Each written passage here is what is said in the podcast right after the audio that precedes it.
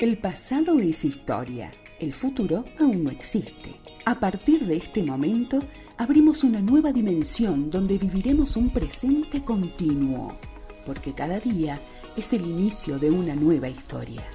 Ya comienza capítulo 1, con Inés Brandán, una escritora que sueña, y Diego Tejerina, un soñador que escribe. Quédate escuchando el resumen semanal de capítulo 1. Empezamos la semana. Lunes. Estamos en otro episodio de capítulo 1, ya a fines de agosto, de cara a la primavera. Inés Brandán los saluda. Y Diego Tejerina, ¿cómo le va? Hay que pasar agosto, decía mi abuela. Sí, con semejante tierral, Dios mío. ¿Cómo le va, Inés Brandán? ¿Cómo le va? ¿Todo bien? Bien. La frase del día. No deseo que las mujeres tengan más poder que los hombres, sino que tengan más poder sobre sí mismas. A mí me interesa ¿Eh? más que nosotras tengamos más poder, más poder sobre nosotras sobre mismas. O sobre una misma, quizás diría, Sí, ¿no? sí, sí, Y esto sí. va para el- el, eh, los dos géneros. ¿eh? Exactamente. Eh, porque eh, la, la- la gran victoria es, es superarse a uno mismo. Si, si nos ponemos a comparar, generamos la grieta igual. Es que no, porque además no, no, no creo que sea comparativo, no, No, no, no, hay, tampoco. no existe comparación alguna. Las mujeres somos poderosas por sí mismas. Bien. Vayan enterándose, Por señores. favor, ¿quién dijo esto? Claro, Mary Shelley lo Ah, dijo. muy bien. Sí, Mary Shelley, justamente, ¿no? Un ícono de la literatura este, femenina. Eh, la traemos a colación porque nacía como un, un día como hoy, pero de 1797. Fue una escritora británica, autora de la novela de Frankenstein. ¿Eh? Claro. Nada más y nada menos. El que haya leído Franke- Frankenstein, ¿eh? no, no se puede creer. Sí. Tantas películas que Sí, se han hecho, señor, ¿no? sí, señor. A más de dos siglos de su nacimiento, la autora de Frankenstein continúa en el panteón de los clásicos de la literatura. Su obra la convirtió en una de las escritoras más leídas, pero no solo fue la creadora de aquel monstruo sin nombre, sino que sus aportes ayudaron a la profesionalización de la escritora mujer, ¿no? Sí, en un tiempo en en el que en el que no era habitual. Mary Shelley no solo fue novelista, fue ensayista, dramaturga y biógrafa inglesa. Logró el reconocimiento mundial por una de las obras más famosas de la literatura occidental, Frankenstein, o el Prometeo moderno, así se llamaba. Sin embargo, no fue solo la creadora de aquella historia que marcó una época en la ficción gótica y de terror, sino también instaló un gran antecedente en el rol de la mujer escritora independiente y feminista. Nacida el 30 de agosto de 1797 en la Londres victoriana y en pleno desarrollo industrial, sus padres fueron quienes la inspiraron e incentivaron a abrazar una vida profundamente intelectual. No es extraño que siendo la hija de dos personas que han alcanzado la, la- la celebridad literaria, haya tenido desde muy pequeña deseos de escribir. Dijo Mary Shelley en la introducción de la tercera edición de Frankenstein, la primera que se publicó con su nombre, ya que las dos anteriores se habían editado en forma anónima. Ah. No obstante, la pequeña Mary nunca llegó a conocer a su madre. A partir de ese momento, la muerte fue un tema recurrente durante el resto de su vida. Eh, se dice que desde que aprendió a leer, lo hacía con frecuencia, sentada sobre la hierba al costado de la tumba de su progenitora. La tradición sostiene que en la casa de Lord Byron en Ginebra, el escritor inglés le propuso a unos amigos que habían llegado de visita un desafío literario. Escribir la historia de fantasmas más escalofriante. En aquel grupo de amigos estaba Mary Shelley. Eh, Mary Shelley eh, fue con, con su marido, con Percy, y el médico John William Polidori, a quien se le adjudica haber escrito el primer relato de vampiros. Durante varios días los visitantes cumplieron la consigna como un simple juego. Luego cada uno leyó su historia, aún más terrorífica que la otra. Lo que no advirtieron es que entre esos relatos estaba la que se convertiría en una de las obras más celebradas de la literatura, que fue Frankenstein, ¿no? Ella decía, me dediqué a pensar en una historia, una historia que rivalizara con las que no habían entusiasmado con esta tarea, una que hablara sobre los miedos misteriosos de nuestra naturaleza y despertara un horror emocionante, una que hiciera que el lector temiera mirar a su alrededor, que helara la sangre Ay. y acelerara los latidos del corazón. Si no lograba esto, mi historia de fantasmas sería indigna de su nombre. Eso dijo Mary en una de sus cartas, ¿no? Ajá. Muchos concuerdan en que Frankenstein es una gran metáfora que aborda el nacimiento como algo creativo y destructivo a la vez, una tensión entre la luz y la oscuridad en la que Shelley exploró los rincones más tensos de su propia vida. Y exactamente yo creo lo mismo, ¿no? Ella se debatía entre la luz y la oscuridad, entre el hacer lo correcto o eh, seguir con su amor, con Mm, Percy, con Percy. ¿no? Este, y, y- y, un, un- un tema que es bastante recurrente, existe esa, esa, esa dicotomía, esa dualidad y esa convivencia entre la luz y la oscuridad en el alma de los seres humanos, este, y pienso qué bien logrado His, pero también qué bien logrado lo de Shelley con Frankenstein, ¿no? En ese sentido. Bueno, a partir de ahí la autora consiguió una fama y prestigio extraordinarios cuando su mujer y escritora de este tipo de historias en el Londres victoriano era poco frecuente, ¿no? La vida y la muerte, el dolor y la culpa, la fe y la ciencia son los ejes que recorren su obra en la que el, direct- el doctor Víctor Frankenstein llevó adelante el increíble experimento de crear vida. Pero luego no todo es lo que parece y todo se vuelve una cacería entre creado y creador.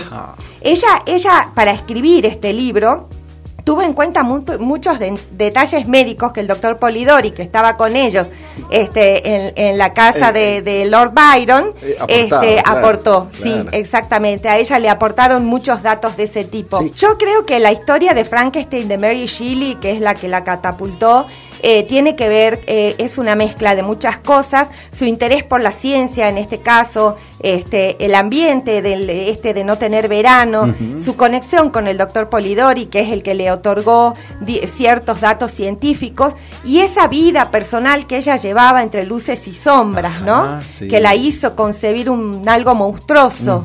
Este, bueno, además Mary no solo escribió aquella historia que la catapultó eh, al escenario mundial de las letras, sino otras que también contaron con una buena recepción como Matilda, no la Matilda No. que hablamos la Ah, vez pasada, no. Valperga, El último hombre, Lodore y Faulkner, Mm. textos en los que incorporó muchos elementos antibiográficos, este, autobiográficos, perdón, como la relación con su padre. También abordó temáticas feministas, herencia intelectual de su madre, con las que expuso el rol de la mujer en la sociedad inglesa. Escribía cuentos, poesías, ensayos y otros textos que también llegaban por encargo. Ah. Definió con profesionalismo y dedicación la figura de la escritora profesional, convirtiéndose en una redactora todoterreno que escribió para vivir y vivió para escribir. Muchos años después, la escritora neozelandesa Catherine Mansfield dijo, primero soy escritora y después mujer. Shelley, más de un siglo antes, había, habría acordado también. Eh, la verdad que un personaje muy, muy, muy interesante. Demasiado. Sí, y justamente, este, bueno, con todas esas luces y sombras, totalmente enamorada de su amor, Percy Shelley, Percy, ¿no? sí. Este, y bueno, les traigo el cuento, A les traigo ver, el cuento. estoy esperando eso. Bueno, el año que no tuvimos verano empieza con una cita justamente de Lord Byron, este, que escribe lo que escribe en ese momento, ¿no? Eh, en el que estaban, en el que estaban encerrados todos en, en- en un- en el Danubio. Tuve un sueño que no fue un sueño. El sol se había extinguido y las estrellas vagaban oscuras en el espacio eterno, sin luz y sin rombo. La, la helada tierra oscilaba ciega y negra en el cielo sin luna.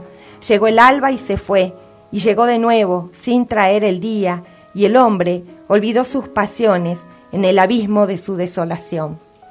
Eso es lo que Mm. El- relata Lord Byron Lord el día Byron. de el, el- el año en el que en el que fue la erupción del, del, del coso, Del ¿no? volcán. Bueno, paso a leerles el A cuento ver. que se llama El año que no tuvimos verano. Villa Diodati parecía un caserón desierto y en tinieblas, en la que noche tras noche me perdía y me despertaba agitada. Era sin embargo una hermosa villa, junto al lago que se atomizaba ante nuestros ojos. No podíamos ver más allá de la bruma en las ventanas. La escarcha se extendía hacia los confines de la tierra y la escasez y el hambre no había- nos había enfermado tanto que la humanidad toda debió recluirse en sí misma. Fue el tomboro en Indonesia que con su ira tempestuosa nos tiñó las almas de azufre, polvo y soledad. Dejamos Londres y nos fuimos a Ginebra, intentando que atrás quedaran las tristezas, buscando el verano en nuestras vidas, un verano que ese año de 1816 nunca llegó. Partimos Lord Byron, John Polidori, me- mi querido Percy y yo. En Diodati se sucedieron días interminables, lluviosos y sin sol. Nos encontrábamos en la sala oscura a mirarnos las caras fastidiosas y aburridas. Lord Byron pasaba largas horas envuelto en una manta, escapando de sus pensamientos de opio junto al fuego, mientras Percy no dejaba de beber, reptando por las habitaciones como una cobra maldita. Sus ojos inyectados de alcohol y culpa solo miraban al vacío de la soledad a la que me había empujado. Temí que abandonar a su esposa e hija para ir a vivir conmigo hubieran terminado por minar la última cuota de dignidad que le quedaba y que los vestigios de su amor por mí, después de la pérdida de nuestra pequeña Clara, hubieran socavado los años de vida que nos quedaban juntos. Yo desaprobé su abandono y sin embargo también lo dejé todo y en el afán de redimirlo con mi amor terminé por condenarme a mí misma. El doctor Polidori me honraba con su presencia y su conversación animada y científica. Explicaba con gran elocuencia las técnicas de reanimación del galvanismo, un tema que me interesaba considerablemente, quizás porque en lo íntimo esperaba que me diera un shock eléctrico que me volviera el alma al cuerpo. Percy no había sido sino por asomo el hombro que yo creí, y aún así lo amé con locura, perdida en la suerte de mis malas elecciones que sin embargo no me causaron ni un solo segundo de arrepentimiento ni duda. Sé que me amó a su modo, como solo puede querer un hombre al que lo consume la culpa, y yo lo amé a pesar de mí misma y de la mujer en la que me había convertido. Aquel año, en, el, en, el, en que el verano nunca llegó a las sombras conspiradoras de la noche nos acechaban, entendimos que la única forma de sobrevivir era contando historias, haciendo volar la imaginación. En las horas de hastío y ocio y emergían de nosotros las, las ideas más repugnantes y tenebrosas. Poco a poco, como una hiedra, fue creciendo la dualidad del ser, los espíritus divididos en permanente contienda entre el bien y el mal, tal como mi corazón se debatía. Algo monstruoso copó mi mente con fuerza, algo que podía volcarme hacia la crueldad más extrema a tal punto que tuve miedo de Percy y de mí cada vez que discutíamos. De regreso en Londres, no volví a verlo. Deshecho de remordimientos por el suicidio de su esposa, vagó por las calles de la deshonra y el alcohol. Yo, en cambio, navegué en mis miedos y soledades. Escribí en el frío y el hambre más devastador, el del alma vacía y rechazada por su ausencia, preguntándome si aún podría seguir amándolo. Percy regresó el mismo día en que mi novela se publicó y la luz cálida del día nos encontró leyendo bajo la sombra de los árboles, en el verde terciopelo de la hierba y de nuestra existencia dulcificada, como frutos ya maduros del año siguiente, cuando por fin el verano volvió. El amor y el odio siguió siendo nuestra contienda por el peso de la pérdida y la decepción. Mi soledad continuó siendo mía, él no volvió, no volvió para darme su compañía, solo regresó por un tiempo para probar que mi amor no había sido en vano. Fue un lapso, hasta que desapareció de nuevo en los mares helados de Italia, una tarde de invierno en que su barca naufragó. Ay, bueno, muy lindo. es la historia de Percy y de Mary De- Shelley. qué lindo. En me ese encantó, momento, me sí. encantó. Él terminó ahogándose, efectivamente. Eh, tenían una relación absolutamente tortuosa, ¿no? Que iba del amor al odio. Bueno, Percy tenía sus vicios, digamos. Ajá. Este, había estado casado, había abandonado a su mujer, que tenía, creo, una hija. Eh, y bueno, eh, y Mary eh, se embarcó con él en una vida también de desenfrenos, ¿no? Mm. Este, se embarcó con él en una vida ines- de inestabilidad, de mucha pobreza. Y en algunos momentos ella se sentía muy sola, porque Percy, bueno, le gustaba la jarana Ah, también. claro, sí, Eh, Era un este- poeta, un gran Ajá. poeta, un buen escritor, pero bueno, este, todas esas cosas corrían por la conciencia de, me imagino, de Mary Shelley, ¿no? Este, como mujer Y, también. y el hecho de escribir en aquellos tiempos, ¿lo tenía que hacer con seudónimo? Lo tenía que hacer con seudónimos y es la razón por la que dos, sus, sus dos primeras ediciones salieron como si fuese un libro que era de él, no Ajá, de ella, claro, ¿no? claro, que era de. Percy Shelley. Este, pero la verdad que, que Percy tuvo la decencia y la honradez eh, en algún momento de desdecirse y de decir, señores, este libro no es mío, Ah, este bien. libro merece este el nombre de Mary Shelley porque es de ella. Todo el crédito para ella, Todo el crédito bien. para ella, sí, sí. A pesar de lo desastroso que había sido. Pero ella lo amó profundamente, profundamente, sí, sí. Eh, ¿Usted lo tiene publicado este libro, este cuento? No lo tengo publicado este ah, cuento. es la primera vez que lo leo en público, creo. Ah, ah mira usted. Sí, sí, sí, sí. Este, Podría publicarlo. Sí, en, algún momento lo voy a publicar, por ahí en redes, capaz. Bueno, lo claro, por supuesto. Sí, señor. Estás escuchando capítulo 1. Quédate.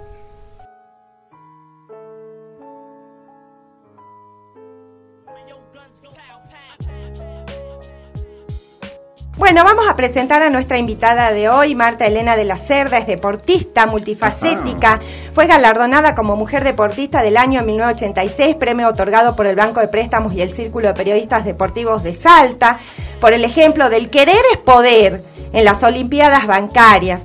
También fue distinguida por el programa Cena de Galas en el Deporte. La mujer también es protagonista ¿eh? en el año 1995. Apasionada por la historia que vivieron nuestras heroínas y mártires de la independencia de América, conformó en el año 2003 la Comisión Permanente de Homenaje a las Heroínas y Mártires de la Independencia de América Hispana, lo que dio origen a finales del mismo año al nacimiento de la Asociación Cultural Heroínas Hispanoamericanas. En el 2004 participó junto con miembros de la asociación de la cual es presidente de la marcha a caballo denominada por las huellas del general desde Salta Argentina a Sucre, Bolivia, y fue distinguida como huésped ilustre por las autoridades de cada municipio correspondiente al recorrido. Fue ideóloga del traslado de los restos del general Manuel Asensio Padilla a la Casa de la Libertad Sucre, eh, también fue ideóloga de la ley 26.277 eh, promulgada en Argentina en el año 2007 mediante la cual se declara el día 12 de julio, escuchen bien, 12 de julio, aniversario del natalicio de doña Juana Zurduy de Padilla, de la quien hemos hablado muchas veces, como Día de las Heroínas y Mártires de la Independencia de América. Aplausos por eso. Es autora del libro Por las huellas del general, relato de una experiencia vital que recreó el dificultoso espacio altoperuano, escenario de la Guerra de la Independencia entre los años 1810 y 1825. Recibió el título honorífico y es embajadora vitalicia de la Casa de la Libertad de Sucre, Bolivia, distinción otorgada en el año 2008. En el año 2009 participó junto con miembros de la Asociación de la Marcha a Caballo, denominada por los rastros y las huellas de doña Juana Zurduy de Padilla y su esposo don Manuel Asensio Padilla, invitadas por el gobierno municipal de Sucre para festejar con ellos el primer grito de libertad que se dio en América. Se me paran los pelos, así le digo. Fue reconocida con la condecoración Medalla de Oro, heroína Juana Zurduy de Padilla en el grado de honor cívico y declarada huésped ilustre en todos los municipios visitados.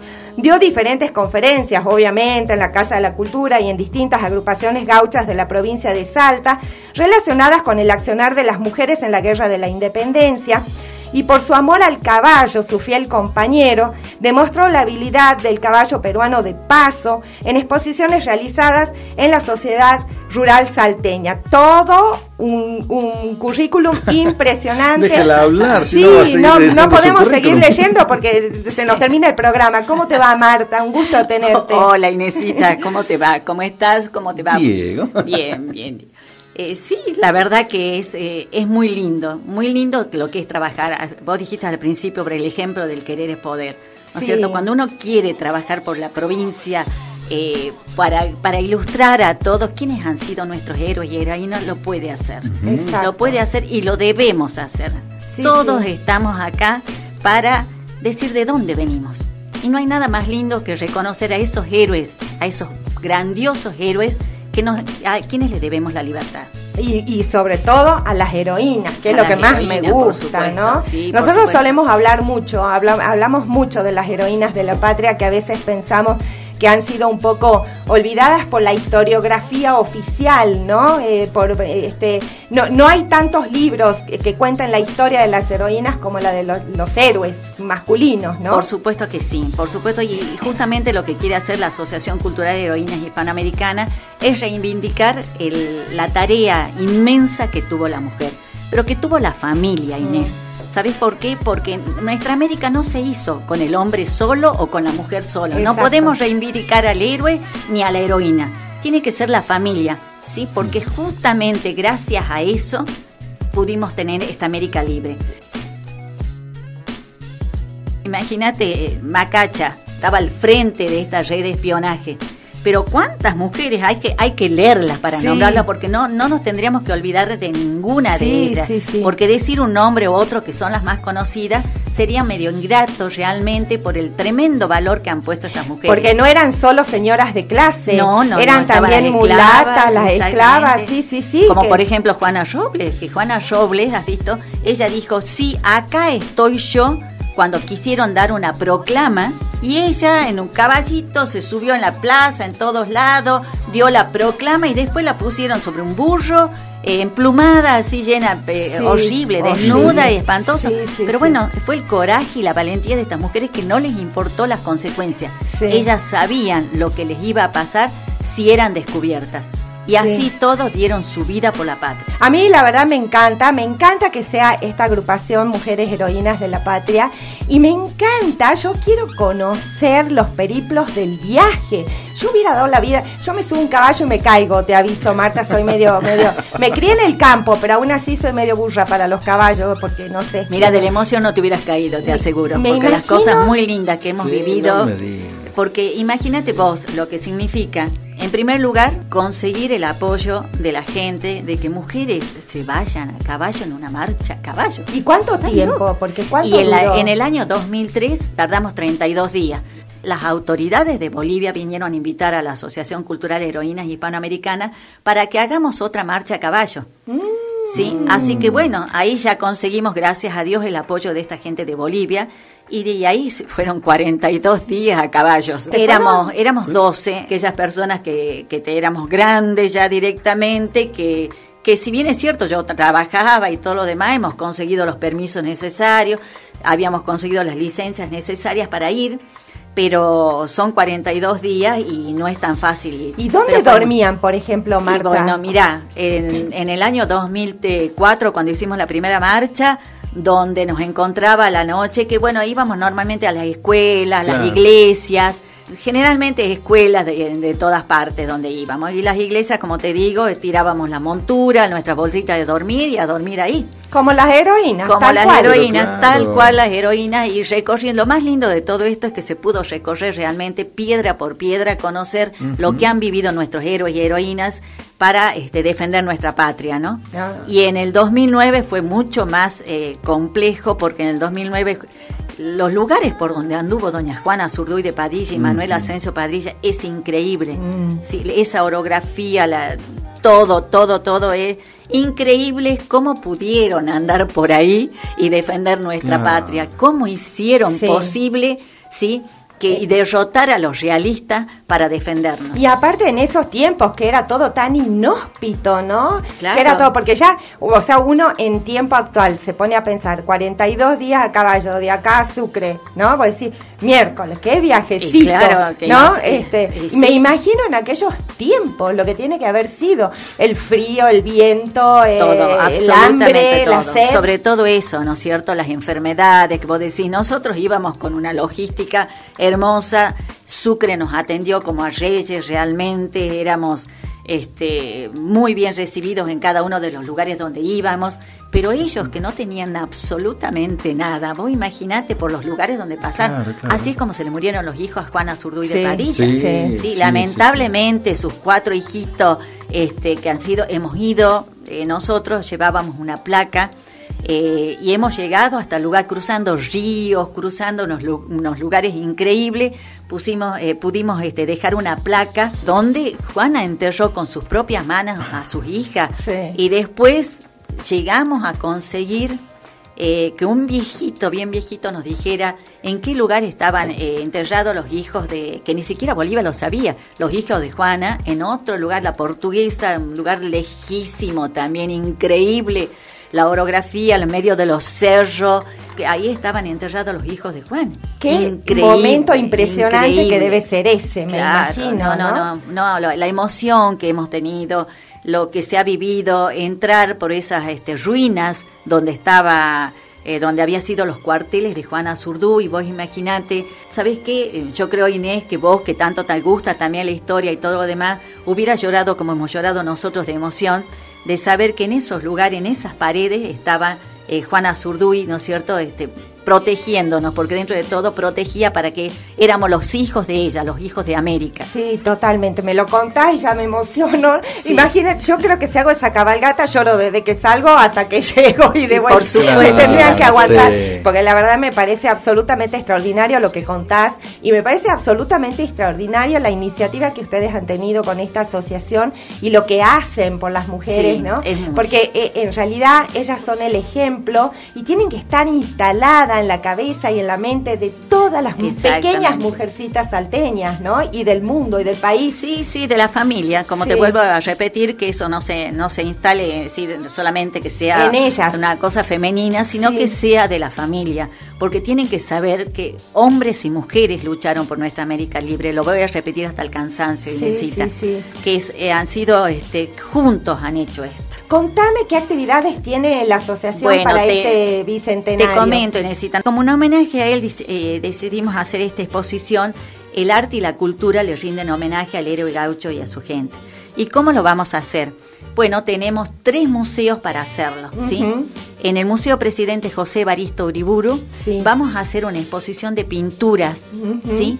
Y durante toda la semana que es del 21 de septiembre al 3 de octubre, cada día vamos a ir teniendo, vamos a ir teniendo distintas actividades, como por ejemplo conferencias, tertulias, y, este, y, al final, sobre en el Museo Evaristo Uriburu, una vez que la gente exponga sus cuadros, aquel que lo quiera donar, vamos a hacer eh, una subasta a beneficio de la Fundación Hope. Lo recaudado va a ser a beneficio de la Fundación Hope y por eso ahí le pedimos a la gente que vaya, que vea, que compre los cuadros, porque van a ser en beneficio de la Fundación Jope y también del Museo Presidente José Baristo Uriburu. Claro, ¿sí? sí, sí, una buena causa. Sí, sí, sí, sí, Después eh, al frente, en el hall de la Casa de la Cultura, bueno, al frente, en el hall de la Casa de la Cultura, va a haber una exposición de este fotógrafo profesional Guido Rearte y las fotografías que va a exponer va a ser de mujer gaucha madre o sea, de todo, de varios desfiles, como por ejemplo, no solamente el 17 de junio, sino el de la Virgen del Perpetuo Socorro y algunos otros desfiles por ahí de pueblo, donde ha desfilado tanto la mujer. Bueno, él ha sacado unas fotos bellísimas realmente y él las va a exponer ahí también en el mismo periodo. Siempre hablamos del 21 de septiembre al 3 de octubre. Y en el Museo Güemes vamos a hacer ahí un concurso eco-creativo. Exacto. Esa muestra se llama Güemes Vivo. Y eso sí va a ser un concurso que va a tener sus premios ahí en el Museo Güemes. Aparte, en el Museo Presidente José Baristo Uriburu, también el 24 de septiembre, que es viernes, sí. y el primero de octubre, que también es viernes, vamos a hacer un encuentro de tertulias, ¿sí? poesías y patria. Ah, qué hermoso. hermoso, Esto es encuentro de tertulias, poesías. De, gente común que, escribió. claro, que tiene ganas y que lo tiene ahí archivadito en su casa y ¿por qué no sacarlo y llevarlo y Una decirlo? Gran oportunidad. Claro. Van a ser tres horas, de 18 a 21, todo el que esté interesado en decirle algo lindo al general. Te invitamos a repasar la semana con nosotros. Martes Saludo a mi compañero de todos los días, Diego Tejerina. ¿Cómo le va? Hola, Brandán. Inés Brandán. ¿Cómo Nombre le va? y apellido. ¿Cómo le va a usted? Muy bien, lindo día el de hoy. Ah. Caluroso, pero lindo. Sí, sí. ¿Dónde está el invierno? Ay, ya se fue y espero que no vuelva. mire, ¿qué quiere que le diga? Último día de agosto hay que terminar este día y hay que pasar a vos. Sí, señor, sí, señor. Ya estamos cerca, ya salen las imágenes, procesión, uh. Navidad, Año Nuevo, todo. Ya, ya para mí ya se terminó el año. ¿Qué quiere que le diga? ¿Le digo la frase del día? A ver, a ver. Yo te digo así. Ah. Simple. Si vos solamente te vas a dedicar a ver películas, es como que ya está todo armado por otros. Está buenísimo, pero eso no solo te va a ayudar lo que te va a ayudar es tu vecindario, tu casa, tu familia, tu país. ¿Quién lo dijo? ¿Quién lo dijo? Lucrecia Martel. Ah, muy bien. Lucrecia Martel, sí señor. Lucrecia Leonor Martel es directora de cine, guionista y productora argentina. Nació en Salta el 14 de diciembre de 1966. Su primer largometraje, La Ciénaga, en 2001, fue aclamado internacionalmente tras su estreno e introdujo una voz nueva y vital en el cine argentino. David Oubiña calificó a la película como uno de los mayores logros del nuevo cine argentino y como una ola de cine contemporáneo que comenzó a mediados de la década del 90 en reacción a décadas de crisis políticas y económicas en el país.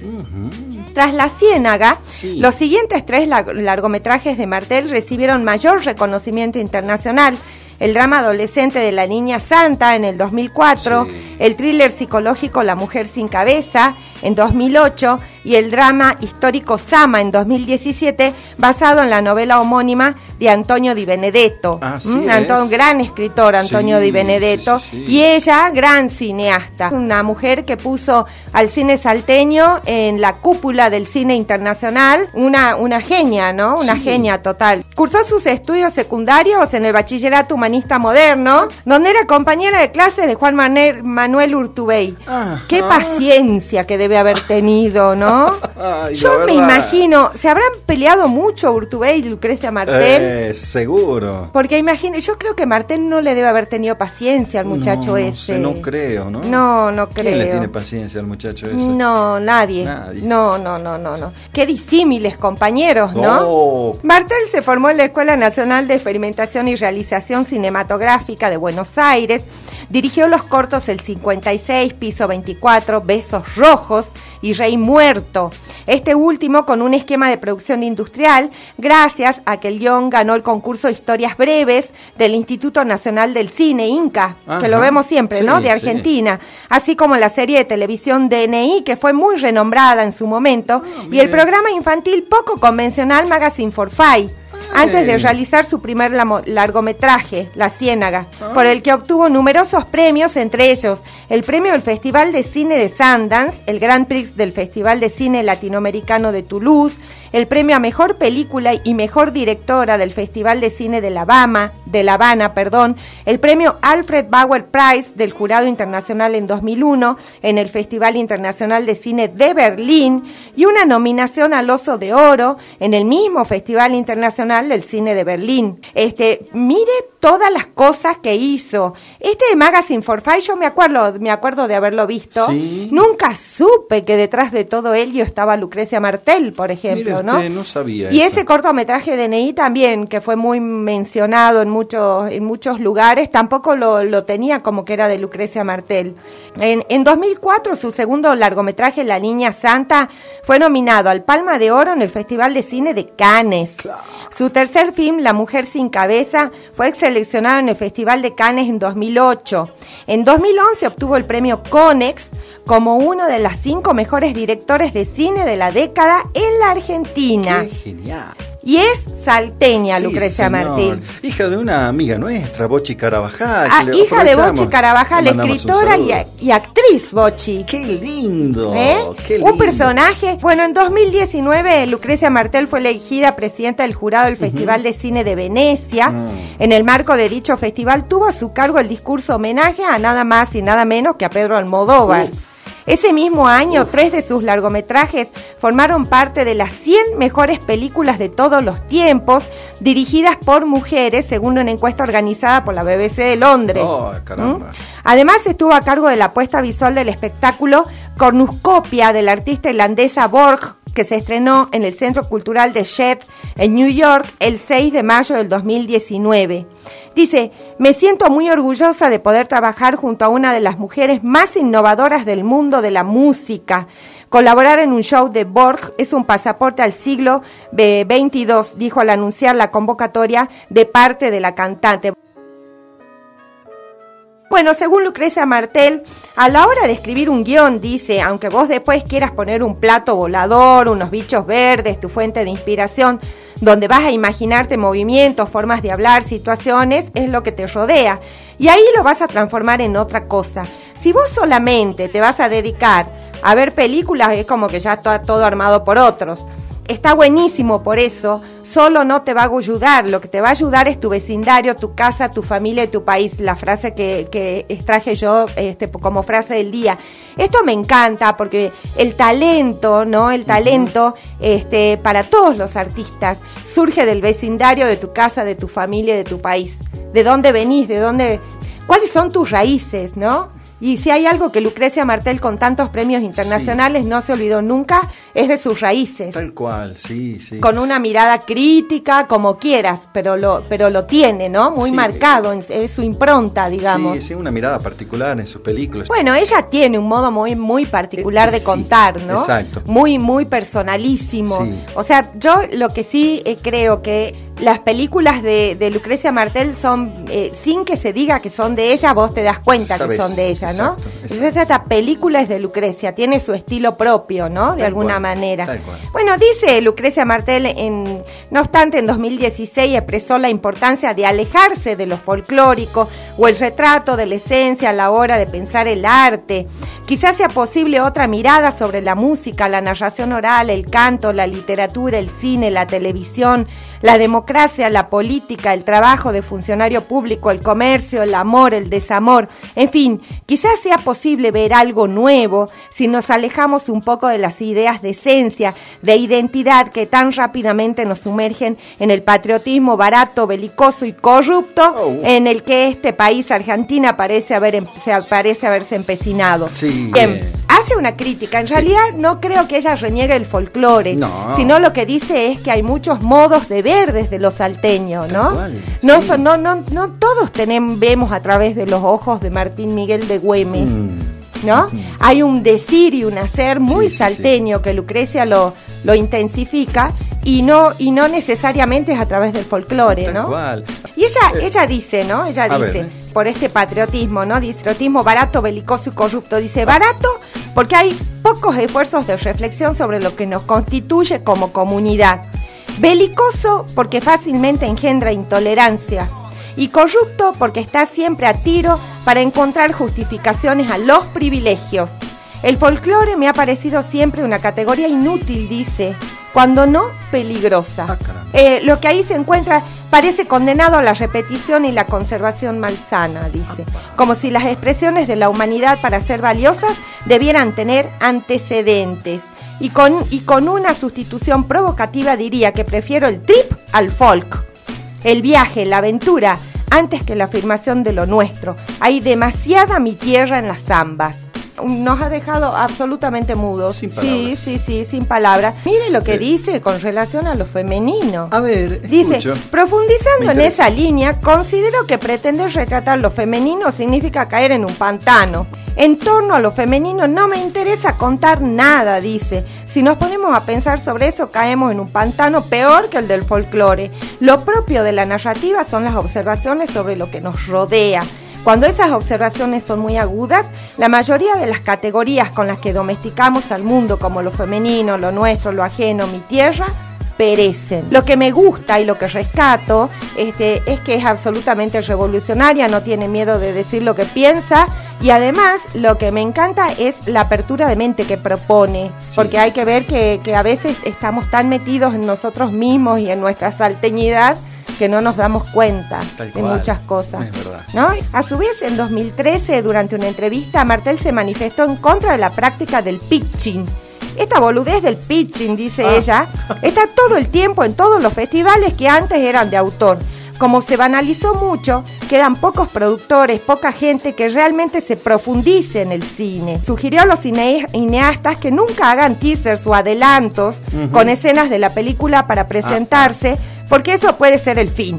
Es mejor hacer el corto de una idea que te parezca potente, no tratar de hacer un tráiler. Pues yo quiero saber qué es lo que voy a ver, si me interesa o no me va a interesar ver lo que, lo que se propone. Sí, sí, lo que pasa que, bueno, uno habla desde el desconocimiento también, ¿no? Y hay que ver que Martel recorrió grandes escenas y escenarios del país, del mundo, conoce mucho más que nosotros. Me gustaría, a mí me encantaría que me cuente esto de lo femenino, esto del folclore, esto así, ¿no? Tan revolucionario que ella plantea. Sí. y esa visión, esa visión revolucionaria es también lo que lo llevó a ser lo que es, ¿no? es quizás un, una visión de una, de una ciudadana del mundo. Bueno, este, e, él ha tenido entonces muchas, muchas, muchas películas, La Ciénaga, La Niña Santa, La Mujer sin Cabeza, Sama.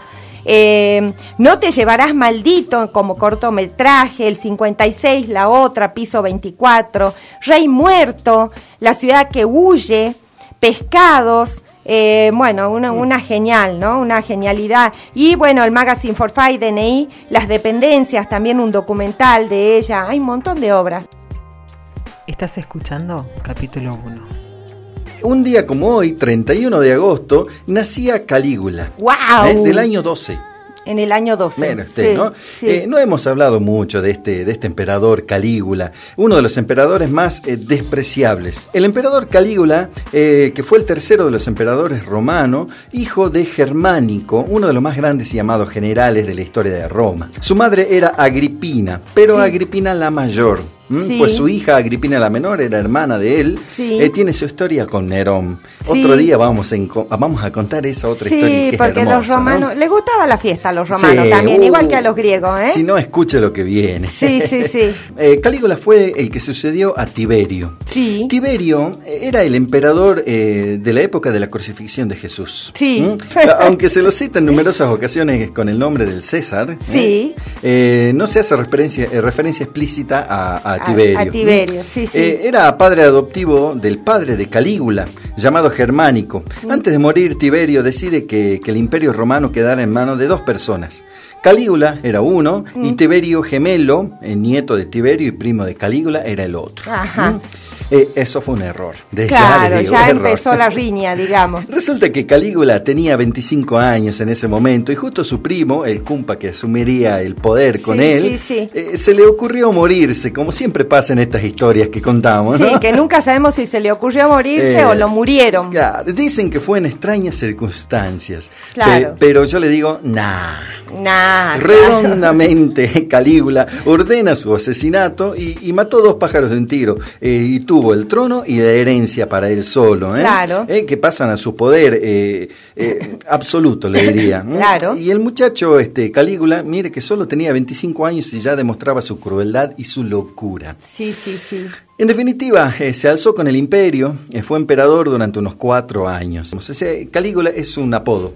¿El apodo? Eh, ahí va Botitas. Ahí va Botitas. Ah, y tremendo emperador, el emperador Botitas. Tremendo HDP. Claro. Tremendo HDP y le decían Botitas, no te lo puedo creer. Hablando de, de, HDP, acá tengo algunos hechos que, este, algo complicados del amigo. Como por ejemplo, de joven cometió incesto con su hermana Drusila pero de lo que no cabe duda es que Calígula, estuvo durante la mayor parte de su reinado, es decir, hasta el final de sus días, completamente loco. Sí. Loco, loco, loco de atar. Sí. Eh, cuando Drusila murió, el emperador publicó un edicto en el que prohibía, so pena de muerte, reírse, bañarse, convertir la mesa con los propios padres o con la esposa o con los hijos, todo esto mientras duraba eh, el periodo de luto por Drusila. Cuando se encaprichaba con una mujer, eh, solo la arrebataba al esposo, eh, sin el menor titubeo. A los criminales, e incluso a todos los ciudadanos, les provocaba toda clase de barbaries físicas y mentales, atrocidades que le dictaba su cerebro enloquecido y desquiciado. ¿no? Mm, a sus banquetes invitaba a las mujeres que despertaban su interés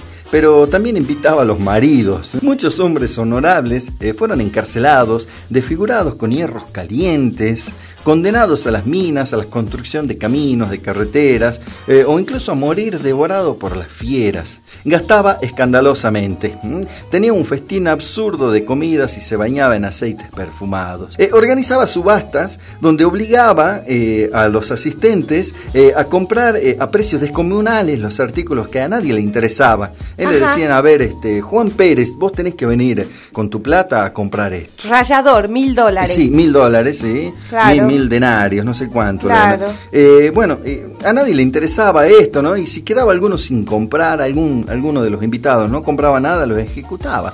Ah, o sea Pena de muerte. Uy, Dios. Eh, ah, abrió un prostíbulo, hablando de esto, abrió un prostíbulo en el palacio para el que destinó salones este, con muchos muebles nuevos y puso a matronas y jóvenes bellas, nacidas libres, las puso allí.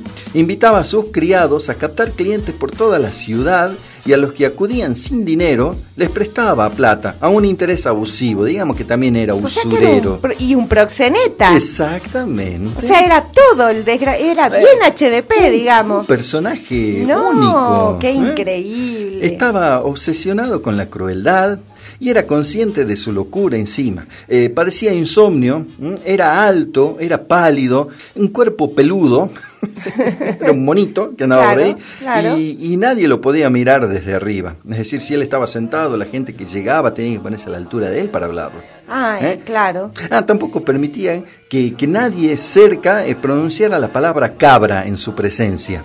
Ah. La pena por decir la palabra cabra en su presencia era la muerte. ¿Y qué? ¿Eh? qué ¿Por qué? ¿Qué, qué, sería que...? Porque él pensaba que se parecía mucho a una cabra. es una locura. Debe haber corrido el rumor. Debe haber corrido el rumor de hecho esta cabra, este, este cabrito. claro. Y entonces no le gustó que le hagan bullying. Exactamente. Cuando se iba al mercado iba a comprar la verdura para todos los días. Y alguien ofrecía leche de cabra. Chao. Claro, chao. Chao. Era pobrecito. ¿eh? Era tartamudo Calígula. El 24 de enero del año 41 después de Cristo fue asesinado por los ejecutores de una conspiración integrada por pretorianos y senadores liderados por su eh, prefectus, o sea, prefecto, digamos, ¿eh? Casio Querea, Casio que no tiene nada que ver con los relojes. Eh, fue en el Monte Palatino. Él había ido a ver un combate de gladiadores allí nomás al lado, en el Coliseo romano, y cuando se armó toda esta revuelta, que todos gritaban el nombre de Claudio, Claudio, Claudio, él se la vio fea ya y se fue al Monte Palatino eh, se fue a esconder allí y así terminó la vida de Calígula, asesinado. Claro, mm. pero obvio, tiene que haber sufrido 3 millones de conspiraciones a lo largo de toda su vida. Eh, siempre, siempre él pensaba que todos estaban en contra de paranoico mal, claro. Terminó sus días creyéndose eh, un dios. Su locura fue tremenda y hoy trajimos la vida así a grandes rasgos de lo que más nos interesa, estas partes así. sí, sí, sí, sí.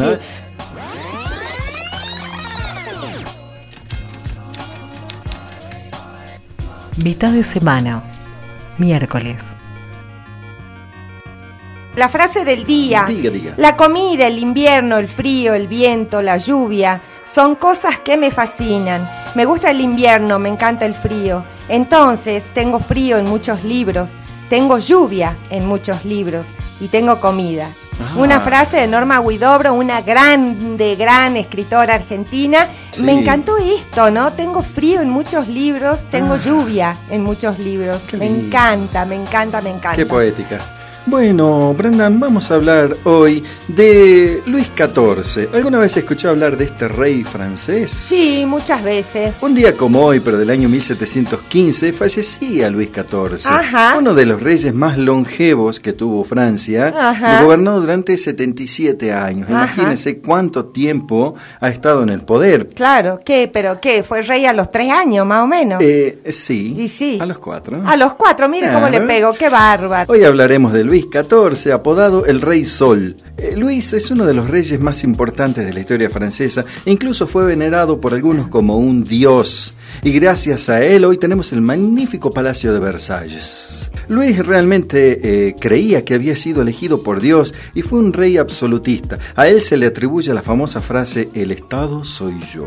Ah, sí, todos son ah, así, todos son así. Luis de Borbón y de Austria. Disculpe, ¿no? Después se tienen que exiliar como el rey de España que se ah. mandó 3 millones de macana y a este dónde que está viviendo ahora. Eh, no sé, en, Venus. Eh, sí, en Dubái, no sé dónde está con los árabes, sí.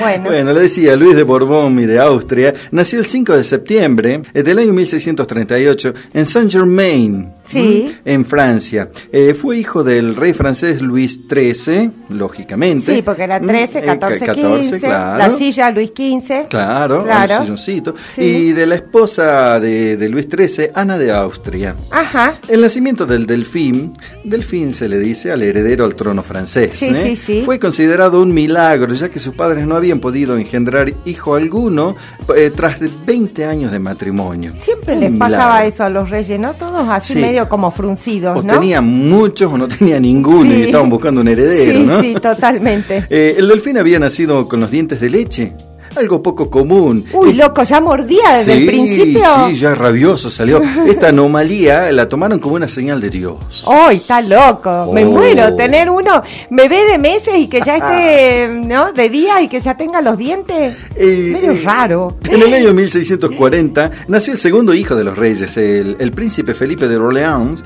eh, y acabaría, bueno, estando muy ligado con, con este rey, ya va a ver por qué. Sí. En el año 1643, Luis XIII, su padre, Sí. eh, falleció y Ana de Austria consiguió convertirse en la única regente de Francia. El 14 de mayo de 1643, Luis fue coronado, pasando a ser conocido como Luis XIV de Francia, aquel niño.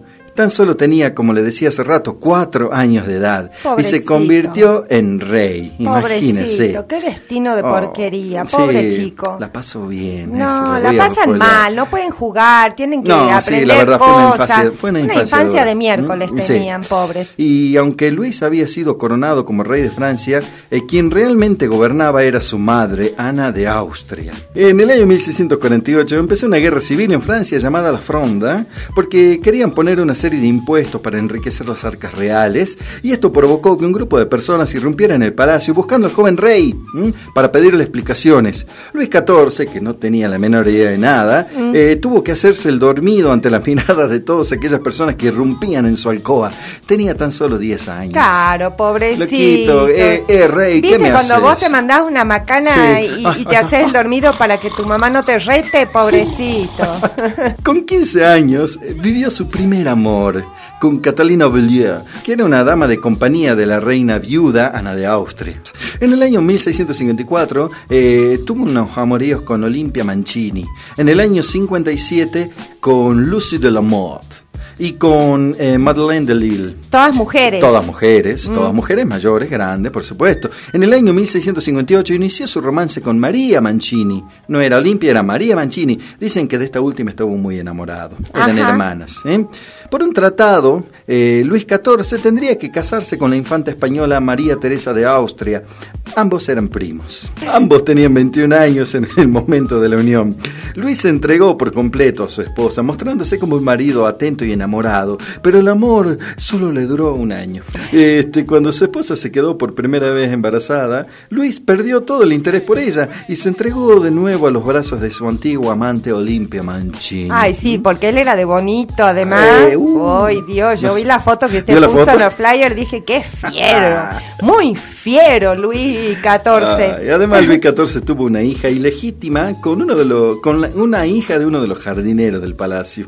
Ah, bueno, con ¿sabe todo. qué pasa con estos tipos que billetera va- mata, Mata galán? galán, sí, ¿no? sí. Esos palacios tienen que haber sido Sí. un cúmulo de Oh. indecencias. Eh, después inició un largo romance con Luisa de Valerieu, con la que tuvo cuatro hijos. Durante este romance eh, también tuvo encuentros íntimos con otras mujeres, como por ejemplo eh, Ana Lucía de la Motte, eh, Ana de Conti, eh, Charlotte Catherine de Grandmont. Bueno, yo no entiendo estas estas mujeres, ¿no? Sí. Este, ¿qué qué qué Soy- pensarían que pasarían a ser reinas? Sí. ¿Eh? Y entonces, bueno, meta nomás. Qué desastre. Era, era costumbre, el rey y su esposa y con las amantes. No, ¿Mm? bueno, pero yo le digo, yo a, a Luis XVI, a Luis XIV no lo toco ni con un palo, por más rey que sea. Una de las grandes obras eh, que hoy sigue brillando en su total esplendor es el Palacio de Versalles. Sí. Eh, eso se convirtió, eh, no se imagina, en un hervidero. Era una casa de cita. Claro, claro. Bueno, hay una serie en Netflix, ¿no? Ajá. Hay una serie que se que habla sobre eso. No sé, creo que es Luis XIV justamente. Este Versalles Sí, se llama la Versalles, serie. Sí, claro. sí, sí. Yo la empecé a ver, pero la verdad que ya me aburren tantas puterías. El- Llega un momento, vio, en que digo, ya está, ya me mareé, ya no sé cuál es Ah, cuál. Mire, bueno, en definitiva, Luis eh, tenía a su esposa y se fueron y se mudaron al Palacio de Versalles. Sí. Se llevó a la esposa, los hijos y las amantes. Las amantes y los hijos, y Eh, los hijos este, eh, no con las amantes también. Todo, todo junto. era, Una no gran prole. Fundó un pueblo, el desgraciado este. El poliamor ya estaba de moda en aquellos tiempos. Evidentemente. Yo, pero de todas las amantes, yo me quedo con Enriqueta y con Luisa de Lavalieu. Beaulieu. Eh, resulta que Enriqueta era la esposa de su hermano Felipe Sí. de Orleans. Eh, una princesa de Inglaterra era ella. Como Felipe no le hacía mucho caso a Enriqueta, eh, ella, este, que caminaba por las paredes, ya no sabía qué hacer, Claro. empezó un romance con Luis, con Claro. Luisito, su cuñado, ¿no? Sí, sí, sí. Eh, eso era lo más escandaloso que podía haber. Entonces pensó eh, estar con el cuñado, ¿no? Sí. Entonces pensó Enriqueta y le dijo a Luis, mira, Lucho, eh, si vos tuvieras una amante ficticia, eh, vos y yo podremos ser amantes secretos y esta amante sería la cortina de humo perfecta. Ella también le dijo, eh, un amante es lo más común en las cortes, el asunto es que no sea yo esa amante, dice, porque Ah. soy tu cuñada. Eh, hay que conseguir una amante ficticia para que todos hablen de ese y yo no aparezca en las crónicas de capítulo 1, por ejemplo. Claro, ¿Eh? claro. Eh, voy a vender una cortina de humo, dice. Una chica muy inocente de 17 años, unos grandes ojos azules, Luisa de la Beaulieu. Mm. Eh, y era una rubia hermosa, un poco tímida, es decir, era la mejor cortina de humo que podía haber y era Claro. mucho mejor la cortina de humo que la cuñada. Claro, Eh, claro. eh, provenía de Tours, eh, había llegado hacía poco y todavía no tenía las astucias de las otras mujeres de la corte. Y no tenía novio tampoco. Y Enriqueta, segura de su propio atractivo, no pensó que esta provinciana ofrecería peligro y que solo serviría para desviar los rumores de su relación con el rey. Eso fue un error. Cuando Luis la vio, eh, también la encontró muy deseable, muy Claro, satisfactoria. dijo, uy, qué buena ¿Ah? pantalla, dijo Luis. Sonrió de medio lado. Claro, claro. Ese- Estaba muy contento él, ¿no? Volvió a sus aposentos muy contento, este, juzgando inútil comunicar a su amante Enriqueta los amables pensamientos que tenía respecto de Luisa, ¿no? De la Beaulieu. Eh, por un hecho casual, el rey eh, pudo saber qué es lo que sentía Luisa por él. Una tarde, Luis vio cuatro damas eh, entrar en un bosquecito del palacio. Sí, Eh, a chusmear, a la chusmear, típica. exactamente. Sí. Y el rey le resultó medio sospechoso. Sí. Entonces la siguió. ¿eh? Eh, y ellas en ese momento hablaban de un, de un baile que había eh, ocurrido el día anterior, donde parece que el rey estaba bailando y otros este, cortesanos. Eh, bueno, le preguntaron a una de las chicas eh, quién era la- el mejor bailarín y quién se, se veía más deseable. Y bueno, una dijo el marqués de Otro el señor de Dramagnac, otra dijo que le gustaban el conde de Guillaume, y la cuarta, Luisita, eh, dijo, ¿es posible destacar a esto que ustedes dicen siendo todos inferiores al rey? Él es un terrible seductor, seduce irremediablemente. Nah. Oh, eh, Luis. No, Luisita, pero vos eras chicata, hija. Ah, Luis este, se retiró este, Contento, eh, contento, contento, muy emocionado, eh, pensando en el secreto que había descubierto. Luisa de Lovelier había revelado su secreto más íntimo. Claro. A la mañana nomás, Luis le escribió una carta en donde humildemente le pedía una cita. Pero en la carta no decía que él la había escuchado, ¿no? Entonces el mensajero, que se llamaba Bensegá, eh, encargado de llevar el mensaje, volvió. Y cuando volvió dijo que la joven era honesta y que no se traiga jamás en recibir al rey. Es decir, no lo iba a recibir al rey. Ajá. Eh, Se, se hacía la Es- difícil también. Ella se, ¿no? se estaba histeriqueando, Eh, básicamente. es- exactamente. La Yo típica le- histérica. Yo leía esto y decía, ¿what? ¿Qué Sí. pasó acá? Acá, Sí, acá sí, hay algo. No obstante, el mensajero, que lo vio muy enamorado al rey, eh, convenció a otra persona, Mademoiselle eh, Darginier, eh, cuya habitación se comunicaba directamente con la de Luisa. Estaban al lado, eh, para que esta Mademoiselle eh, ayudara en el asunto. Le dijo al rey entonces el mensajero, vamos a hacer lo siguiente, le dijo. La pieza de esta dama está al lado de la de Luisa de la Bellier. Usted puede subir por las cañerías y ella va a dejar la ventana abierta y usted se mete en la pieza de Luisa, abre la puerta y se me mete adentro, dice. La sorprenderá, ¿no? Ah. Le va a dar una alegría, le dijo el mensajero. Entonces, te imagínense al rey de Francia trepándose por las Dios cañerías, ¿no? mío, las cosas que Lo que se hace por ¿no? amor. No es ¿eh? amor, calentura encima, Ah. peor todavía, Dios mío. El plan, bueno, se, ¿Se ejecutó. subió por las cañerías ¿Se el subió? huevón? El, Ah. el plan se ejecutó perfectamente. Sí. Eh, Luisito, eh, Luis, el rey Luis, digamos Sí. así, había llegado en el momento en que Luis estaba sentada leyendo la carta que le había mandado el mismo rey. Cuando oyó abrir la puerta del balcón, se dio vuelta, lo vio al rey y de la emoción se desmayó yo. no sé si de emoción o de qué. O sea, el pobre vago se subió por las cañerías, llegó hasta no sé dónde, se metió por todo el palacio, hizo mil triquiñuelas y cuando lo vio se desmayó. no pudo Yo también, pero del susto me hubiese desmayado. Por, ahí del susto y no de la emoción fue, ¿no? El rey se acercó, vio que, que ella estaba leyendo la carta que él le había mandado, se estremeció, no sé, le habrá echado un poquito de agua en la cara, unas cachetaditas para despertarla, le apantallaba con algo. ¿eh? Eh, cuando ella se despertó, volvió en sí, lloró y le reprochó al rey por qué se había metido en su pieza. Y el rey finalmente le dio su palabra de no intentar nada sin su consentimiento. ¿eh? Después de esa noche, el rey le siguió cortejando a Luisa de la Bellier. Y una noche, en una fiesta en el parque, el rey llevó a Luisa de la Bellier a un lugar del bosque donde Luisa había perdido su secreto. Y estaba este lugar iluminado con guirnaldas, flores de lilla. Habían pasado unos cuantos meses y la seguía cortejando. Ante delicada atención de un rey enamorado de ella, eh, Luisita se enamoró también. Cayó rendida a sus pies. Eh, no obstante, ella siguió defendiendo su honor y le decía que no se acerque tanto. Un mes después de muchísimos esfuerzos, Luisa se rindió y se, se entregó nomás a Luis XIV. Fue entonces cuando Enriqueta, la amante que había diseñado el plan para que nadie notara la relación que ya tenían con el rey, se dio cuenta de que algo andaba mal. Y obvio. Entró el rey en la habitación de Enriqueta, le dejó una carta y dijo, mire, el plan funcionó perfecto, tanto que me enamoré de Luisa y te estoy dejando.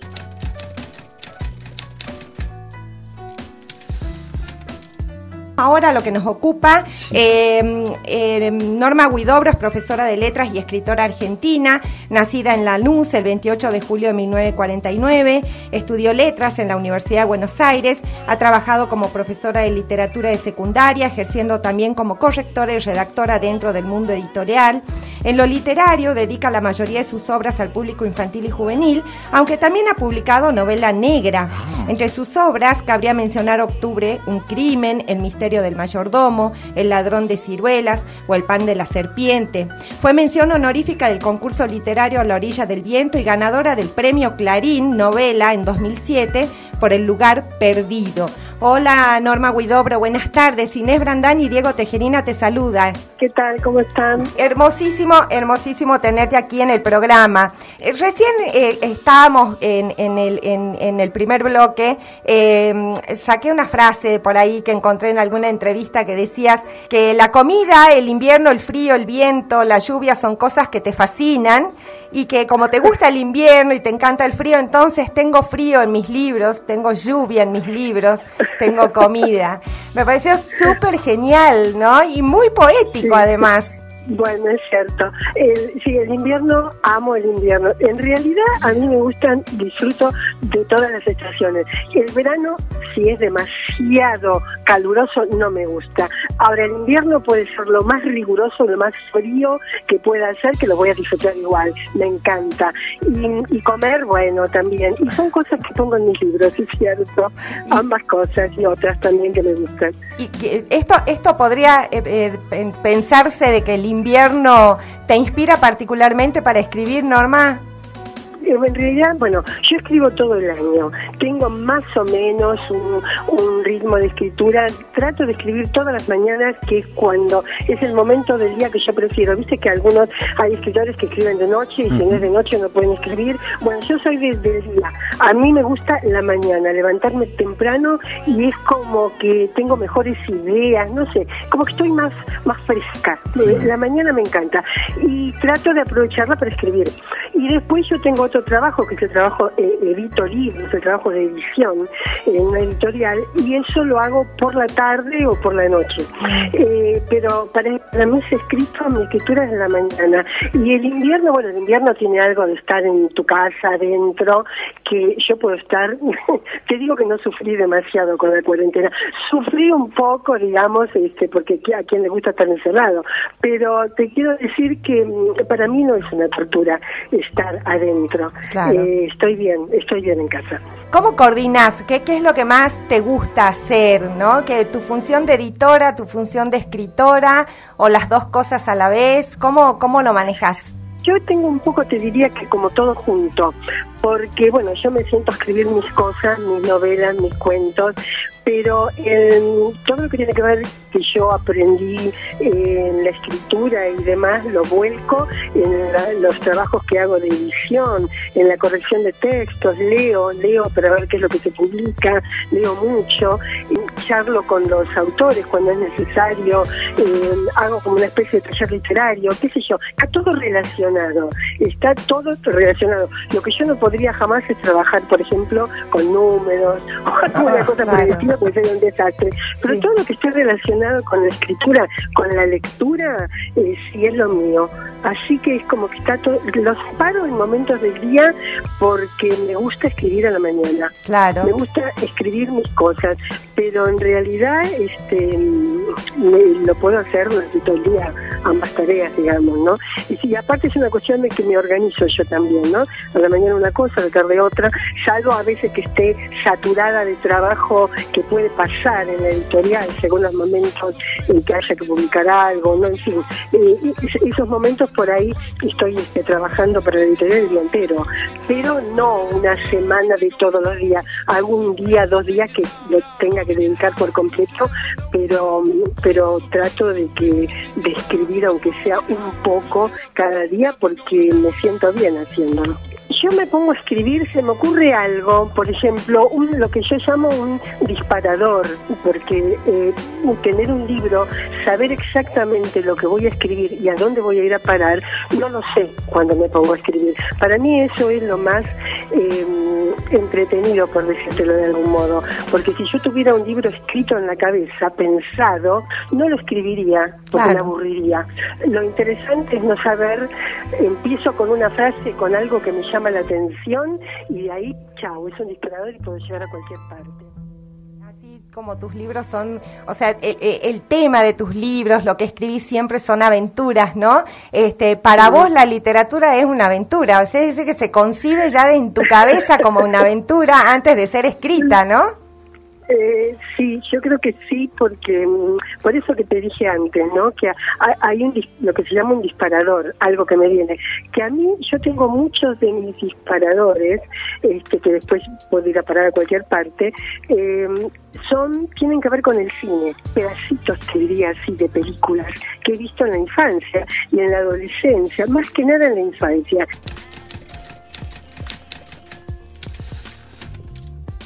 Pasó la gran Norma Guidobro por acá por el programa, una calidez Sí, hermosa, este, una gran escritora Sí. y, y como toda una gran escritora, una persona sencilla, ¿no? Está bien, me parece Este, espectacular. Estás escuchando capítulo 1, jueves. Poesía es la unión de dos palabras que uno nunca supuso que pudieran juntarse y que forman algo así como un misterio. Oh. ¿Quién lo dijo? ¿Qué, qué maestro dijo esto? El gran Federico García Lorca. Ah, muy bien. Sí, muy señor, bien. Pero yo, sí, yo señor. tengo otra que A me ver, gusta también. a ver. La poesía no es de quien la escribe, sino de que la necesita. Sí, muy bien. Por supuesto, todo escrito en realidad. Esto lo dijo Massimo Troisi. Sí, sí, sí. Es un actor y un guionista italiano. Me hizo acordar a El Postino, Ah, ¿no? ah, a El Postino, ¿se el cartero, cuando le decía, pero le decía, pero don Pablo, si la poesía no es suya, es mía, la metáfora es para quien la necesita, ¿no? claro, Eso es decía, verdad, es verdad. Hoy hace presencia en el estudio la profe Gaby Varillas. ¿Cómo le va, profe? Que tiene permitido venir con solerita. Claro, esa era la bronca que te daba cuando ibas al colegio. Nosotros muertos de calor porque no te dejaban, viste, el jumper abajo de las rodillas, las medias tres cuartos, La camisa. la camisa prendida, la corbata hasta acá y llegaba la Claro. profe de letras, viste, en Mira. solerita y sandalias. Y, y nosotros los varones con el pantalón Claro. ese bien de invierno. Sí, sí, y arriba el guardapolvo, El ¿vio? No, sí. no, no, El no. ay, no. Bueno, profe, ¿de qué vamos a hablar hoy día? Y bueno, comenzó septiembre, comenzó septiembre, el mes del amor, de la primavera, de, Sí. de los estudiantes, así que nos vamos a poner románticos. Ay, sí, ponga. Chicos, vamos a ver, como el jueves pasado vimos antologías narrativas, esta vez antologías poéticas. Por supuesto que me quedé cortísima, cortísima, hay tantos, tantos autores, así que no quiero que ninguno se ofenda.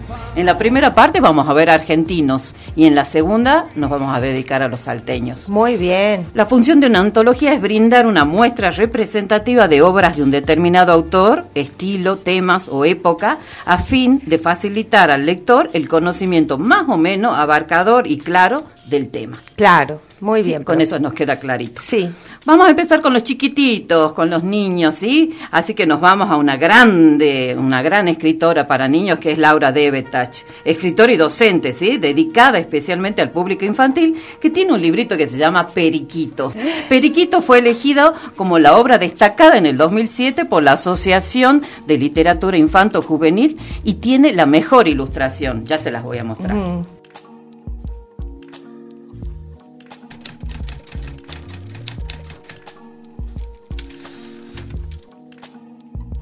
Pececito en la pecera. Olín, olán, los pececitos vienen y van. Olín, olán, hay un pececito en la pecera que hace burbujas. Ojo redondo, cola de tul. Sabe que ese mar no tiene barcos y no es azul. Olín, olán, hay un pececito en la pecera, cola de tul. Ojo redondo de pececito que va buscando un sol, un barco, su mar azul. Canción de verano para el dedo gordo. Mi dedo en zapatillas está encerrado. Me pide que lo suelte porque es verano.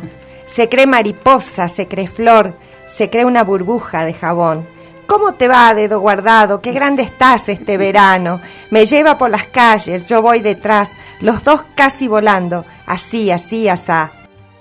Bueno, a la rumba luna. ¿Se acuerdan que hablamos de Silvia Schuher? Sí. Este, escritora y compositora y que además este, hizo las canciones de Cantañín, ¿se acuerdan? Así que ella este, está muy relacionada con la música y por lo tanto con la poesía. A la rumba luna. Palabras. Te regalo una palabra con cinta y moño, de estas que se desatan cualquier otoño. Una palabra blanda con piel de espuma, para soplarle al viento y llenar la luna. Luna de una palabra que soñadora vive cuando se duerme y muere en la aurora. Te regalo una palabra sin decir nada, porque la traigo escrita en tú y mi mirada. Una palabra enorme con nuez y ruido, de las que no se escapan cuando se han ido. Te regalo ahora, porque es urgente que alces la vista y veas que estoy enfrente. Tengo otro de ella que A se llama. Lluvia. Dice, ¿por qué será que la lluvia sigilosa, fantasmal, baja sobre la tarde dos párpados de cristal y estrella sobre el asfalto sus húmedos picotazos? ¿Por qué lloverá tanta lágrima por donde tocan mis pasos? Tejida con hilos grises, tapiz de plata que añora, será tal vez que la lluvia imita un cielo que llora.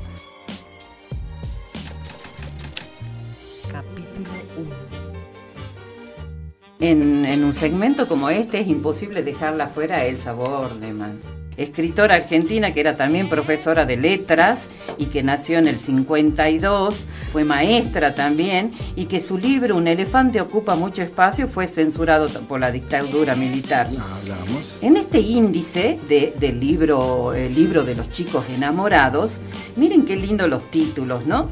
Carta a los chicos enamorados, poemas de la declaración de amor, caos y casos del primer amor, poemas de los festejos del amor, poemas del amor ausente, del amor enojado, del amor reconciliado, del amor roto, del amor no correspondido, del amor imposible. Así separa ella sus textos. ¡Qué hermoso! Capítulo 1. Yo, yo, el desvergonzado, travieso alocado, que por ti me atrevo y todo lo pruebo. Magia, equilibrismo o malabarismo, que bailo con zancos o salto los bancos, que ensayo piruetas con mi bicicleta o ando de cabeza con las piernas tiesas, que hasta disfrazado paso por tu lado para que me mires, para que suspires, por el super pibe que todo consigue. No me animo, hermosa, a hacer una cosa, lo más sencillita, tan dulce y bonita como tu mirada, pichoncito de hada. Ah, que tengo miedo, que no, que no puedo decirte un sincero te quiero, te quiero. ¡Qué hermoso! ¿Sabe qué se me viene a la cabeza con ese poema? A la época de la presumida en la escuela Sí, primaria, cuando uno sale al recreo y, y- vos notás que el, que el chango te mira desde la esquina y no se Ah. anima y por ahí se acerca y te convida un sanguchito. Ah, yo era el chango que la miraba y no me acercaba, nunca me pude acercar, pude creer. Pero usted Qué escribía loco. poemas, Claro, Tejerina. y nunca los decía, era como Cirano de Bergerac. Tengo otro poemita. A ver, Se llama Primera Soledad. La noche me vio despierta, primera noche ayunada. A los sorbitos me bebo mi tristeza esta mañana. Un sorbito por tu ausencia, otro por mí abandonada. Desde ayer que no me quieres, solo lo sabe mi almohada. ¿Con cuál de tus barriletes echó a volar tu promesa, aquella de siempre juntos? Ya verás si no regresas. Será mejor que la cumplas o yo le cuento a tu madre que me has dejado sin novio y a mis muñecas sin padre. Capítulo Unidos contra Drácula, ah, ya nos vamos más grandecitos, ¿sí? De Luis María Pelletti, este escritor, músico, cantante santafesino, que escribió más de 30 libros para niños, pero también para adultos y para docentes, ¿no? Este libro, Unidos contra Drácula, es una mirada poética de la modernidad y reúne poesías, diálogos, textos de humor y otros de prosa poética, recorriendo las emociones más íntimas y jugando muy bien como lo suele hacer con el lenguaje. No es lo mismo. No estuvimos juntos, nos sentamos cerca. No nos hablamos, nos dijimos, ¿todo bien? No nos encontramos, coincidimos en la fila. No hicimos una cita, quedamos en llamarnos. No estamos en contacto, tenemos nuestros datos. No compartimos un momento, fuimos a la misma reunión. No nos vemos siempre, nos cruzamos por la calle. No contamos con el otro, nos decimos, háblame cuando quieras. La Margarita, de Mauricio Rosenkopf, es un escritor y dramaturgo, periodista uruguayo, y este libro es un documental de El Pepe, o sea, él escribió un, documental sobre el Pepe Mujica, por supuesto, ¿no? Ah, bueno, y este La Margarita, ¿saben por qué me gustaba? Por todos los firuletes que tiene alrededor la, la poesía, ¿sí? Bueno, La Margarita. Los comienzos. La cañada hace el arroyo y los arroyos el río y es el principio de todo, una gota de rocío. Los ríos forman la mar, y la mar tiene por valla las arenas de la playa donde su ola va a dar. La arena es solo un granito, el rocío simple gota, y en este ejemplo se nota lo grande que es ser chiquitito. Lluvia. Aquel atardecer nos pescó el chaparrón comentando el film que acabábamos de ver. Riendo y de la mano echamos a correr hasta que anclamos en un viejo portón. La calle desierta nos dio la sensación de que solo nosotros veíamos llover, el universo sin pájaros, vacío por hacer. Entonces callamos, ya en plena ilusión. La lluvia paró y volvimos a andar. Los faroles rielaban en la calle mojada, cuadras y cuadras sin poder hablar. La tarde oscurecía desolada, no nos podíamos separar. Fuera de nosotros no existía nada.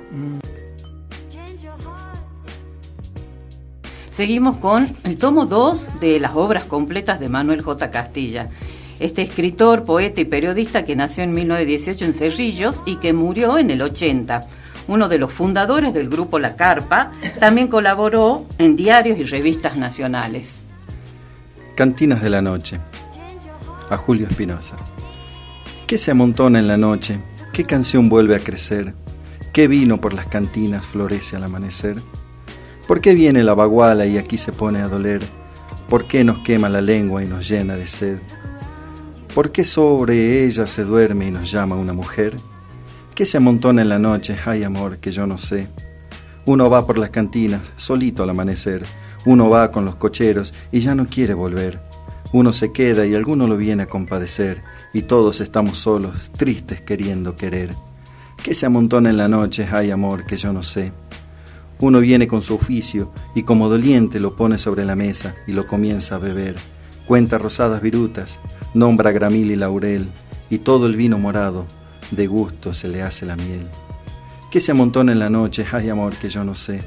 Un albañil dice cal y nadie le quiere creer, enseña sus manos duras. Yo lo invito un vino a usted.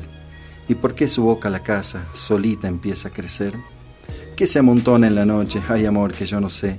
Me duermo sobre su vino. Ay, amor, perdóname.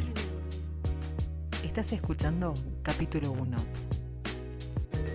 A modo de ir cerrando, yo quiero leerles, quiero compartirles a ustedes y a la audiencia el prólogo que escribió Juan Solá para el libro hermoso de Sinwololo.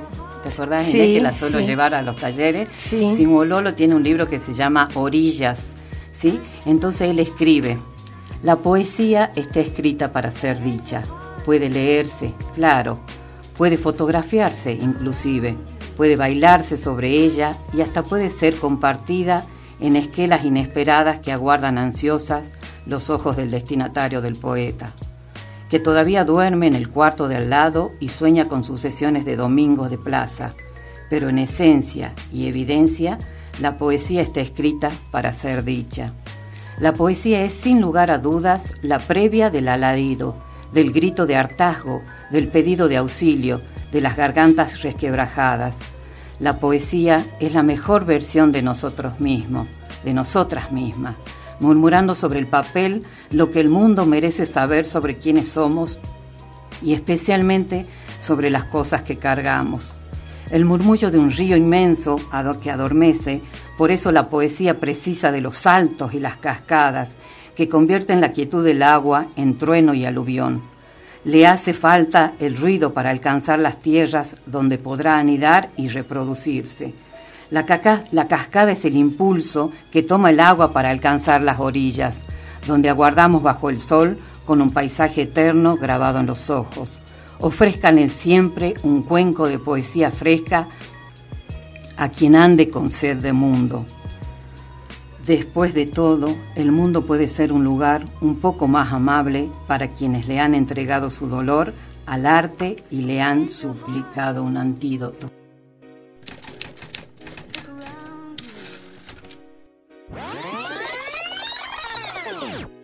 Estás escuchando capítulo 1. Viernes. Todo el arte, con toda la música, con toda la literatura y hoy específicamente con toda la película, este, a, cargo del doctor Jorge Armando Jiménez. Acá hoy viernes terminamos tempranito, hacemos todo ordenadito. bueno, tengo la frase del día, pero al final todo es pasajero, como esta sombra, incluso la oscuridad se acaba para dar paso a un nuevo día y cuando el sol brilla, brilla más radiante aún. Esto es del Señor de los Anillos, de quien vamos a hablar de la película que hoy va a hablar este, el doctor Jiménez, ¿no? Sí, sí, sí, sí, sí, me encanta. Todo es pasajero, hasta el enojo es pasajero. Claro, sí, por sí, supuesto. Sí, y bueno, y se termina la oscuridad y sale el sol que brilla. Claro. Está bien, yo ya tengo el sol en mi cabeza. Ah, bien. Muy bien. Bueno, pero vamos a hablar del autor. Ella es ¿eh? rubia, pues. Del autor, claro, yo soy rubia. Este, vamos a hablar de, del autor de, de- de este libro, El Señor de los Anillos, John Ronald Reuel Tolkien. Eh, que nació en Sudáfrica en 1892 y eh, murió en el Reino Unido en 1973.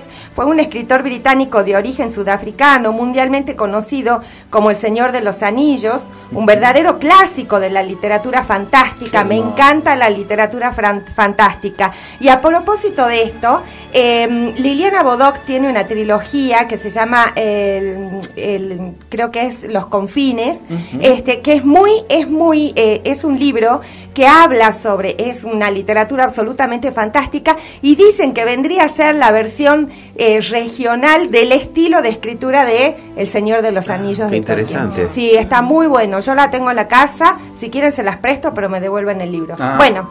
Tolkien dice que aunque el autor ya era eh, sobradamente conocido, en fechas recientes su obra ha alcanzado una difusión todavía mayor gracias a las adaptaciones cinematográficas de Peter Jackson. ¿Es así, Así Doc? es, el neozelandés, sí. Bien, hijo de padres ingleses, vivió en Sudáfrica hasta la muerte de su padre en 1896, año en que se trasladó con su familia a Inglaterra. La conversión de la madre al catolicismo lo marcó profundamente. Usted me comentaba que el Papa Francisco lee los libros de Tolkien. Sí, cuando era el cardenal Bergoglio, antes de Ajá. ser Francisco, él era un, un admirador y un lector y de se, los libros, sí. se chupó todas las series entonces. Y me imagino que sí, las Sí, películas y las Sí, pre- sí. las secuelas, precuelas. Todo, todo. Bueno, Tolkien estudió en Oxford y mostró muy pronto un vivo interés por la filología y las antiguas sagas de las leyes nórdicas, de, de las leyendas nórdicas. Las leyendas nórdicas. Tras participar en la Primera Guerra Mundial, enseñó primero lengua inglesa en la Universidad de Leeds, profesor de lengua y literatura anglosajona en la Universidad de Oxford y se especializó en la época medieval. Tras pu- publicar algunos ensayos, Tolkien inició la creación de una personal mitología inspirada en la saga artúrica y en la épica medieval anglosajona, plagada de elementos fantásticos y de seres inmundos imaginarios. Así la novela del Hobbit narra las vicisitudes de un pueblo apacible y sensato que vive en un mundo llamado Tierra Media, junto con elfos, duendes y magos. Estás escuchando capítulo 1. Quien ha leído los libros este, no, puede dejar de admirar el, cómo describe los personajes y el mundo que crea, porque aparte es la base para un montón de libros más, ¿no? El Hobbit justamente fue el punto de partida de un ambicioso ciclo épico que se concretó en la trilogía del Señor de los Anillos, dividida en tres volúmenes, La Comunidad del Anillo, Las Dos Torres, El Retorno del Rey, Dirigida a un público adulto, la obra de Tolkien encontró a mediados de la década del 60 una gran acogida hasta el extremo de convertirse en libro de culto y dar lugar a un género en alza, la alta fantasía. La actividad de Tolkien como novelista es insuperable de la del filólogo. Su goce intelectual por las lenguas antiguas, conocía el griego, el anglosajón, el medio inglés, el galés, el gótico, ah, el finlandés, el islandés antiguo, el noruego antiguo y el alto alemán antiguo.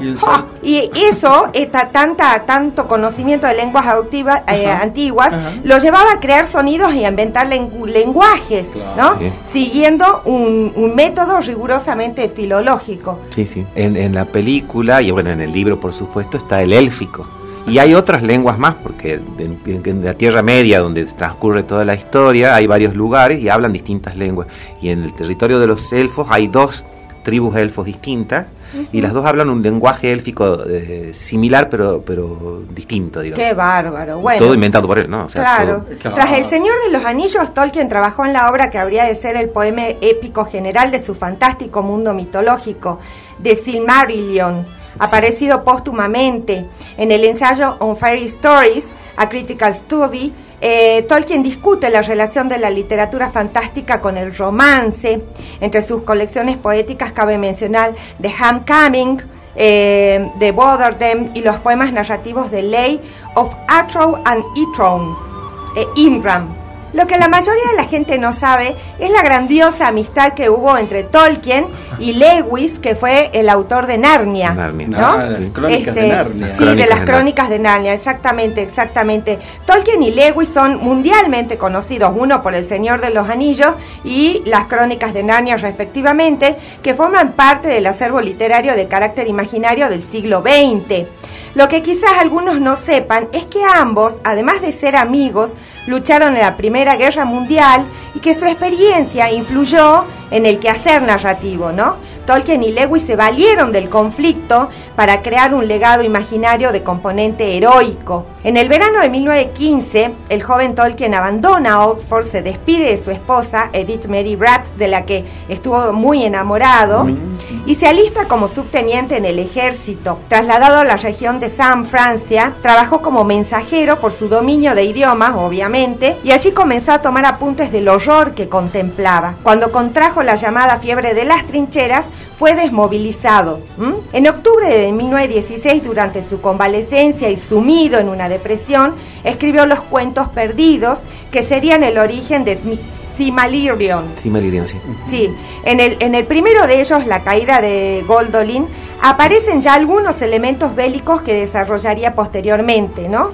Todos muertos, todos putrefactos, elfos, hombres y orcos. Oh. La ciénaga de los muertos fue una gran batalla, hombres altos con largas espadas y elfos terribles y orcos que anulaban. Palabras que parecen evocar la batalla del Sam que causó en su, en su primer día eh, 57 mil muertos, ¿no? Bajas británicas.